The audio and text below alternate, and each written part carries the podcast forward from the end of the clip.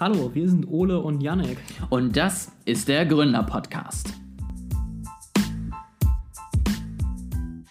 So, wir haben jetzt ähm, heute ja mal ein Thema, ähm, wo es so ein bisschen anschließt an unseren vorletzten Podcast sozusagen, also den, den wir letzte Woche zusammen aufgenommen haben, Yannick. Ähm, es geht nämlich um Offline und du hattest doch letztens erzählt, man kann irgendwie nicht nur im Metaverse rumlaufen, sondern auch in, im, im echten Leben Leute treffen. Äh, machst du das eigentlich immer noch, diese verrückte Sache, oder wie sieht's da aus?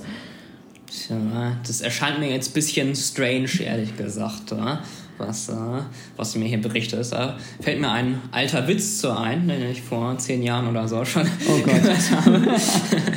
da habe ich jetzt ein Fass aufgemacht. Jetzt, jetzt, jetzt, will ich ihn schon, schon nicht mehr erzählen, wo du so redest. Er ist auch nicht besonders witzig, aber er passt ganz gut zu dem Thema. Deswegen, also äh, chatten zwei Leute, ja zwei Nerds, die sehr, sehr viel online unterwegs sind, ähm, schreibt der eine zu dem anderen, ey, wusstest du eigentlich, dass es auch ein Leben außerhalb des Internets gibt?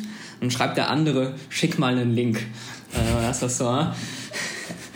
Ich finde den tatsächlich erstaunlich gut. Also, nachdem du ihn angekündigt hast, mit der ist ganz schlecht. Ähm, doch, der ist gut, ja.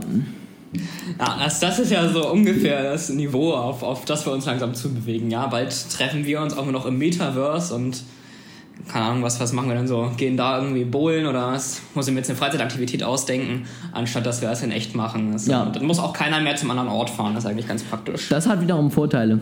Ich habe tatsächlich, wo du gerade Metaverse sagst, ähm, gestern einen Podcast gehört zum, mit Mark Zuckerberg, ein zweistündiges fast Interview mit ihm. Ähm, und das fand ich mal ganz erfrischend, weil er ja in den meisten Podcasts, die ich äh, höre, die jetzt ähm, eher, sage ich mal, links sind, also nicht zwingend links, mhm. aber doch eher von Leuten, die selber links sind. Ähm, da wird er ja immer eher so als der große, böse, gierige ähm, Profiteur sozusagen dargestellt, der unsere Kinder irgendwie traurig machen möchte und die gesamte Welt an sich reißen möchte. Und das Interview fand ich wirklich sehr erfrischend, weil man einfach mal anderthalb Stunden lang wirklich ihm zuhören konnte. Der andere bezieht eigentlich in keinem seiner Interview wirklich groß eine Stellung. Kann ich ganz kurz einschieben, dazu fällt mir ein äh, Beispiel ein, was ich auch sehr witzig fand, ist, kennst du College Humor? Mhm. Genau, ist ja, also vielleicht auch nochmal für die Hörer, das ist eine Online-Medienfirma, die Comedy produziert, wie der Name vielleicht andeutet. Ähm, und die sind auch eher links ausgerichtet und stellen auch Facebook und Co. immer als das große Böse dar, die alle deine Daten klauen und ganz böse sind. Aber was ich witzig finde, ist, deren Bezahlplattform, also einem kostenlosen Content auf YouTube, aber sie haben auch eine Bezahlplattform, wo man abonnieren kann. Deren Bezahlplattform Dropout mussten sie für den EU-Bereich an eine andere Firma outsourcen, weil sie selber nicht in der Lage waren, eine Lösung umzusetzen, die die, die, DSGVO einhält. Also das fand ich sehr schön. Immer auf die anderen rumhacken, ja. Mhm. Aber wenn man, wenn man dann selber was baut, nicht mal die ja nun doch relativ simplen Regeln von wegen, du musst einen Grund haben, Daten zu sammeln und Auskunft geben und so weiter, dann umsetzen können. Ja, ja. Böse sind immer die anderen.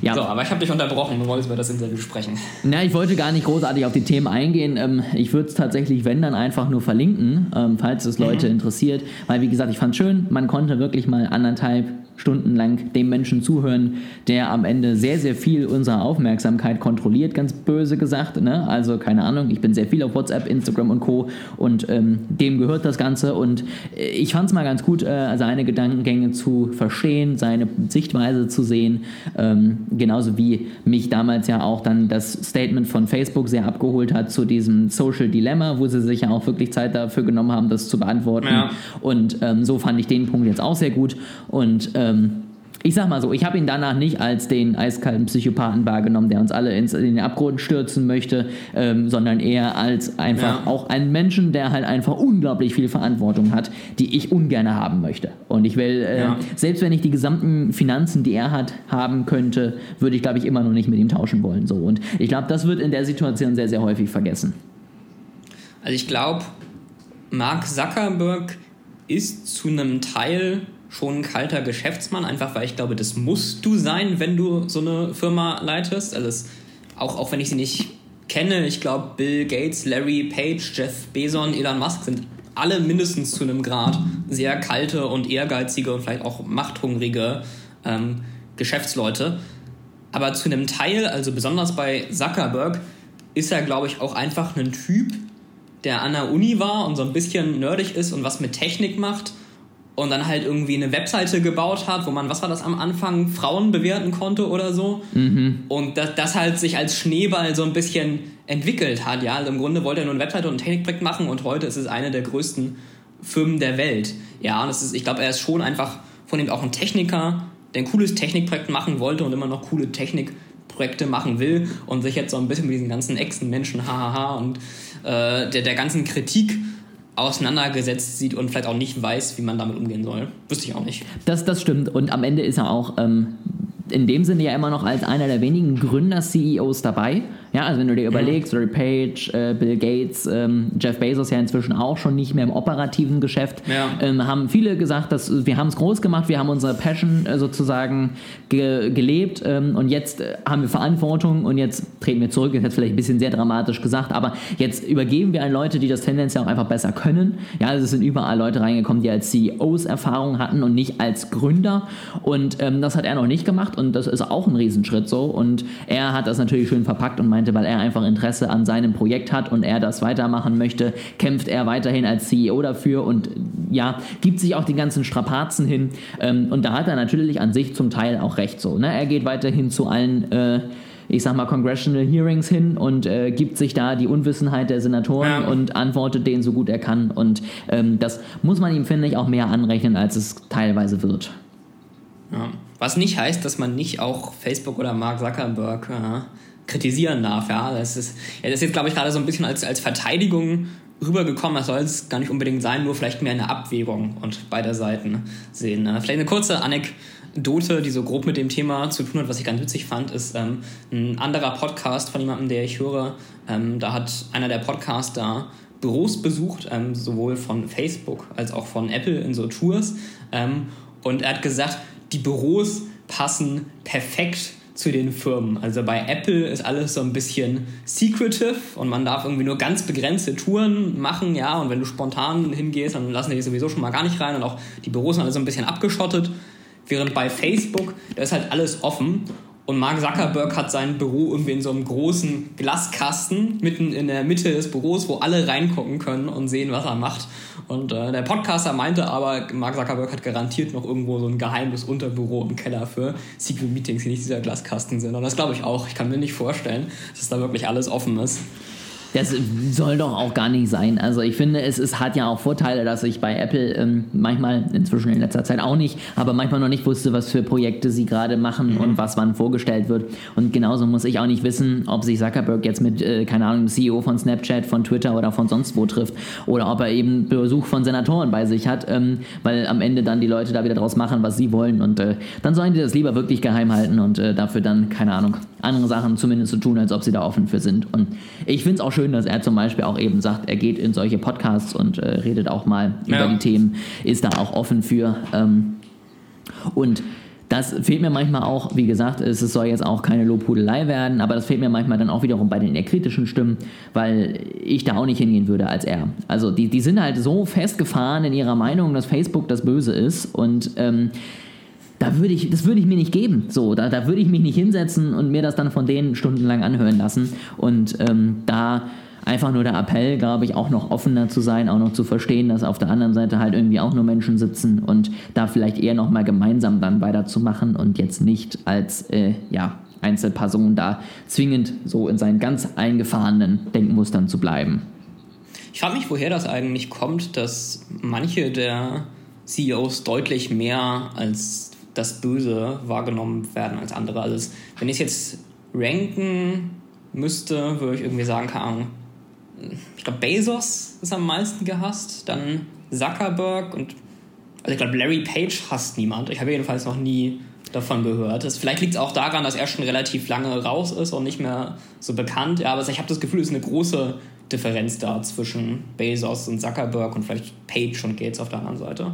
Ja, also ich glaube, Musk ist auch sehr gehasst von einigen, was aber auch einfach an seiner Art liegt. Ähm, das kommt natürlich ja, auch dazu. Ja, ich glaube, Musk ist auch sehr geliebt von einigen. Also ich glaube, er polarisiert sehr. Deswegen habe ich ihn jetzt auf keiner der Seiten ja, genannt. Das, das ist, glaube ich, so ein bisschen in der Mitte. Das stimmt. Wen ich da noch eher auf der einen Seite bei sehr geliebt sehe, ist tatsächlich Tim Cook. Ähm, weil der einfach, glaube ich, ganz genau weiß, was er zu sagen hat. Also der Krieg von Apple, sage ich mal, für den Datenschutz ist natürlich ein super tolles Thema und Ja. ähm, kommt natürlich bei jedem super toll an und ne, so von wegen, die kümmern sich da wirklich drum. So, dann er sich auch geoutet und setzt sich dafür ein und so. Ähm, der ist, glaube ich, schon im Moment ein, ein CEO äh, im, äh, in den großen Firmen, wo die wenigsten ihn wirklich offen kritisieren und regelmäßig schlecht machen, wie es bei anderen passiert. Ja, bei Jobs war es, glaube ich, auch nicht so viel, ne?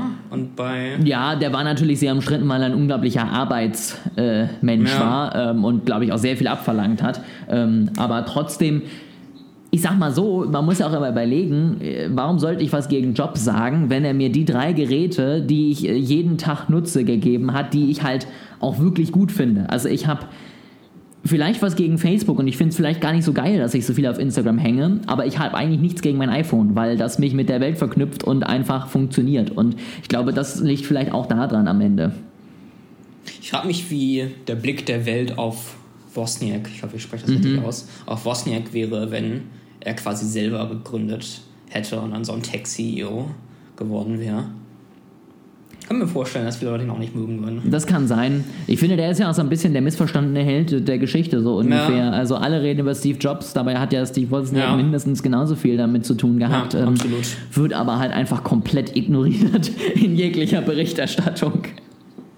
Ja, ja, es ist Jobs und jetzt Cook sind halt das Gesicht, irgendwie, die die vermarktet haben und die dahinterstehenden werden oft nicht wahrgenommen Ja. in der Öffentlichkeit. Ja, auch Johnny Eve zum Beispiel, jemanden, den ich Mhm. unglaublich feier, ähm, wird auch wenig wahrgenommen und hat, glaube ich, mit seinem Design, gerade von iOS, auch einen riesen Beitrag zum Erfolg von Apple durchaus hat gehabt so. Auch sein Design für die Macs damals war ikonisch und auch der ist halt einfach nicht der CEO und dementsprechend halt leider nicht in der Berichterstattung.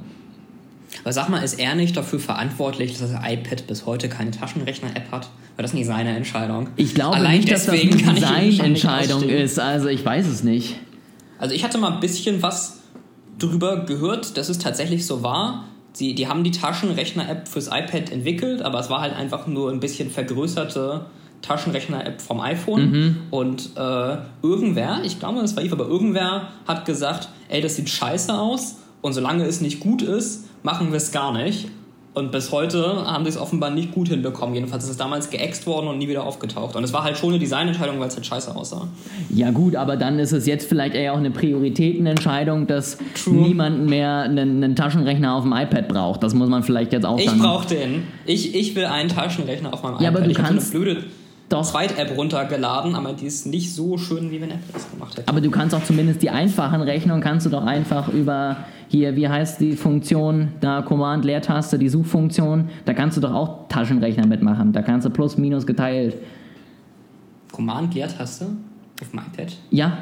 Was? Wenn du es mit einer Tastatur nutzt, die, die Suche, die Spotlight-Suche, in der kannst du auch Ach so. rechnen. Okay, hm. Ich schaue mir das mal an, aber ich will eigentlich schon auch meine Zwischenergebnisse sehen können und so. Das ist alles ein bisschen. Sorry, du Model.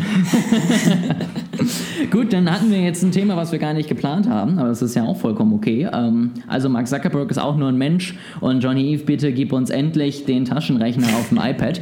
Ähm, dann lass uns jetzt auf jeden Fall ein Thema nochmal ansprechen und zwar habe ich äh, eine steile These mitgebracht. da bin ich mal gespannt, wie du dazu stehst. Das ist jetzt auch nicht meine These. Ich sehe das auch noch ein bisschen anders. Ähm, aber ich habe jetzt letztens auch wieder in einem Podcast gehört, ähm, dass inzwischen immer mehr Leute ihre Online-Werbung mit Offline-Werbung ergänzen, weil sie zumindest, was die Aufmerksamkeit im AIDA-Modell jetzt zum Beispiel angeht, da günstiger ist. Also keine Ahnung, um überhaupt erstmal Leute über mein Startup aufzuklären, buche ich nicht direkt Facebook-Werbung, sondern die buche ich nur, wenn ich Conversions möchte. Und um das Startup überhaupt bekannt zu machen, buche ich eine Plakatwand in San Francisco und plakatiere damit eben, keine Ahnung, für fünf Wochen 13 Wände, damit ich überhaupt erstmal in den Kopf der Konsumenten komme. Ich überlege gerade, ob es eigentlich irgendwelche Offline, so Plakatwandwerbung oder so gibt, die ich in letzter Zeit äh, wahrgenommen habe. Auch wenn das jetzt nur anekdotal, anekdotische Evidenz ist. Ähm, mir fällt tatsächlich nicht so richtig viel ein. Hast du mal Offline-Werbung wahrgenommen in letzter Zeit, wo wo mindestens über das A hinausgekommen bist? Also über das A, glaube ich, komme ich nie hinaus. Ähm, aber ich, ich gebe dir recht. Ähm, es ist einfach ähm, schwer, gerade auch in letzter Zeit, weil ich auch gar nicht so viel irgendwie großartig unterwegs bin. Also ich gucke kein Fernsehen mehr. Ähm, und ich bin jetzt selten irgendwie mit dem Auto unterwegs an den Straßen und äh, gucke die Sachen, gerade jetzt auch in letzter Zeit mit Corona. Ähm, und hier in meinem Umgebung gibt es jetzt kaum Plakatwände. Ähm, und wenn, dann sind das höchstens irgendwie Marken, die ich schon kenne. Ich glaube, Check24 habe ich letztens mal eine Plakatwerbung von gesehen, so. Aber die brauchen bei mir jetzt auch keine Aufmerksamkeit. Und die Werbung, die ich da jetzt gesehen habe, hat jetzt auch nicht zur Conversion geführt. Ähm, deswegen, ja, eher nicht. Ich, letztens, als ich mit dem Zug gefahren bin, vorgestern, bin ich äh, was vorbeigekommen, wo steht, hier kann man Lagerhalle mieten oder so. Und ich habe es zumindest wahrgenommen. So. Ich habe jetzt kein Interesse, eine Lagerhalle zu mieten, deswegen ist das, ist das im AIDA-Modell nicht weiter vorangekommen. Ähm, aber ich habe es zumindest gesehen. Und das, ich könnte mir zumindest abstrakt vorstellen, wenn da jetzt eine Firma gewesen wäre, die mich interessiert hätte, die ich aus dem Zugfenster gesehen hätte, und das vielleicht noch mit Online-Werbung ähm, kombiniert gewesen wäre, dass das schon eine gute Combo gewesen wäre und es äh, dadurch erfolgreicher. Wobei ich da jetzt aber auch nicht unbedingt sagen würde, die Offline-Werbung ist besser darin, Aufmerksamkeit zu generieren als die Online-Werbung, sondern ich würde einfach sagen, beides zusammen ist besser als eins allein, was ja aber nicht so überraschend ist. Ja, ähm, und was ich halt auch glaube, rein theoretisch, ähm, ist das natürlich, wenn du eine, eine, viel frequentierte Stelle findest, dass der TKP von einem Plakat sicherlich niedriger mhm. ist als der von Facebook, ähm, gerade wenn es auf die Masse geht. Und was wir, glaube ich, auch immer mal wieder aus den Augen verlieren als, als junge Gründer, es gibt ja auch noch Menschen, die gucken Fernsehen und es gibt auch noch Menschen, die äh, lesen Zeitungen und äh, was auch immer und die werden da ja auch von Werbung angesprochen. Und ich glaube, es gibt. Ich lese auch Zeitungen, Schatzi. Ich auch tatsächlich. Ähm, also, keine Ahnung, den Rewe-Prospekt oder so zum Beispiel lese ich total gerne. Der Rest ist, ist da sind genug Bilder drin, sonst ist es zu viel Text, weißt du. Ähm, nein, aber es ist einfach, ne, es gibt immer noch mehr als genug Kontaktpunkte außerhalb des Internets, die einfach für viele wichtig sind und für einige sogar wichtiger sind als das Internet und die darfst du halt einfach nicht links liegen lassen, nur weil du bei Facebook dann am Ende siehst, was funktioniert und was nicht. Ja. Und da finde ich tendenziell zum Beispiel auch ähm, Firmen, Projekte, was auch immer, interessant, die zum Beispiel auch sagen, wir wollen Plakatwerbung ähm, berechenbarer machen. Also sei es, dass man dann irgendwie da Codewörter oder ähnliches draufschreibt oder so markant Möglichkeiten gibt, dass man das messen kann. Ähm, einige versuchen mit QR-Codes, ob die genutzt werden, ist eine andere Frage so, aber das ist natürlich eine Möglichkeit, die weite Reichweite und die Messbarkeit von online dann irgendwie da zusammenzuführen ich habe den Economist hier gerade neben mir liegen, da ist auch immer mal wieder Werbung drin, wo du mit der Zeitung jetzt eben erwähnt hast. Ähm, und ich finde die Werbung hier auch ganz interessant. Also das ist, sie kriegt immer mal wieder einen Blick von mir zumindest. Das Problem ist nur, also der Economist wird ja viel auch von so hochrangigen Managern ähm, gelesen und entsprechend ist die Werbung. Also ich würde mir hier jetzt keine Uhr für 10.000 Euro oder so Rolex-Niveau kaufen. Da müsste das Targeting noch ein bisschen auf vielleicht die, die Mittelklasse, die auch gerne den Economist liest, äh, erweitert werden. Da ist jetzt natürlich eben das Problem, was man natürlich bei Offline hat, das sind die unglaublichen Streuverluste. So, selbst wenn ja.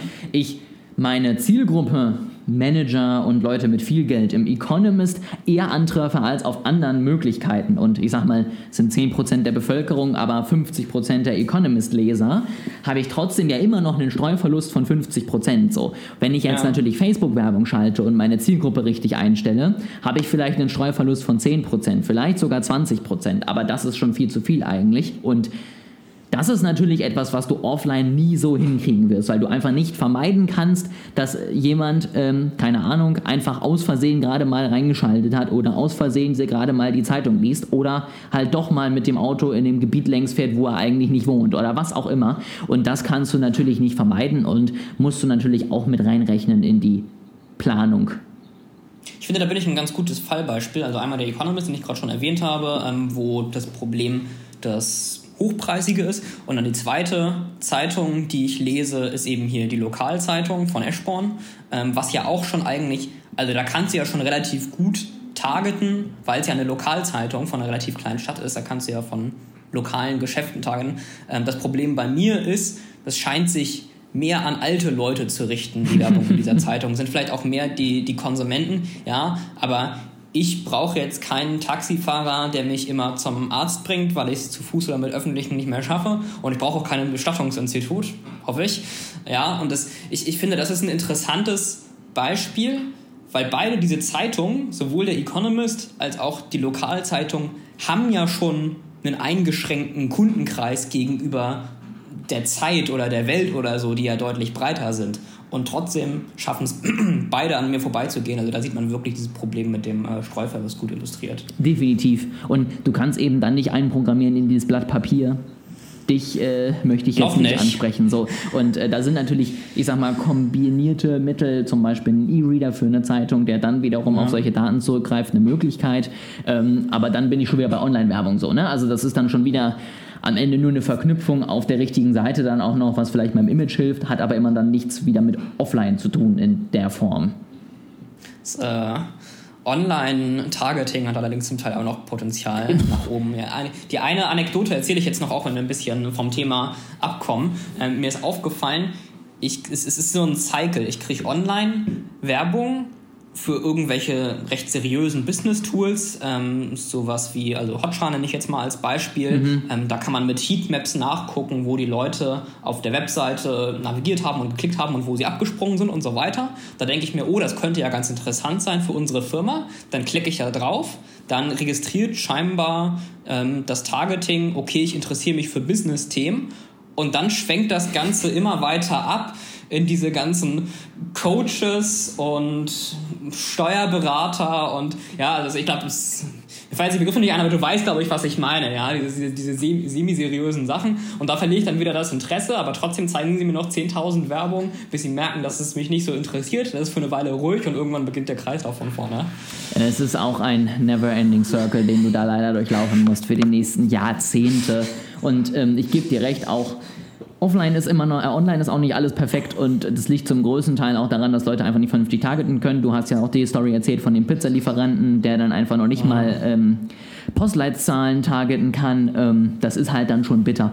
Und äh, da, glaube ich, haben wir auch noch sehr viel Luft nach oben und äh, das zeigt, dass auch da nicht alles perfekt ist. Aber es auf jeden Fall besser geht als in einer Zeitung, die halt Leute lesen, die man vielleicht nicht ansprechen möchte. Gut, dann ähm, würde ich sagen, haben wir heute auch mal wieder eine etwas kürzere Folge, aber wir haben auf jeden Fall, finde ich, ein spannendes Thema besprochen nochmal. Ähm, wir freuen uns natürlich auch auf euer Feedback. Wo werbt ihr? Äh, guckt ihr noch Fernsehen? Lest ihr Zeitung? Alles so eine Informationen sind natürlich spannend und ähm, wollt ihr Podcast-Werbung hier bei uns? Das geht es ja auch noch. Ähm, können wir ja mal schauen, aber ich glaube, tendenziell bleiben wir eher werbefrei oder was sagst du? Äh, ich glaube, wir werden jetzt sehr viele E-Mails bekommen, wo drin steht, ja, ich möchte unbedingt Werbung bei euch hören. Bitte schaltet am besten so für alle zwei Minuten Redezeit einen 30-sekündigen Clip. Das, äh, das würde die Zuschauer, Zuhörer, glaube ich, freuen. Sehr schön, dann wissen wir das ja und können uns da dementsprechend darauf vorbereiten. Am besten auch von ein paar Business Coaches und äh, Steuerberatern und Flirt Coaches hatte ich letztens auch. Oh ja, das ist auch immer beliebt, ja. Da freuen sich Leute, glaube ich, ganz besonders drüber. Sehr gut, dann haben wir das geklärt. Wir freuen uns ja immer auf Feedback und hören uns in zwei Wochen wieder.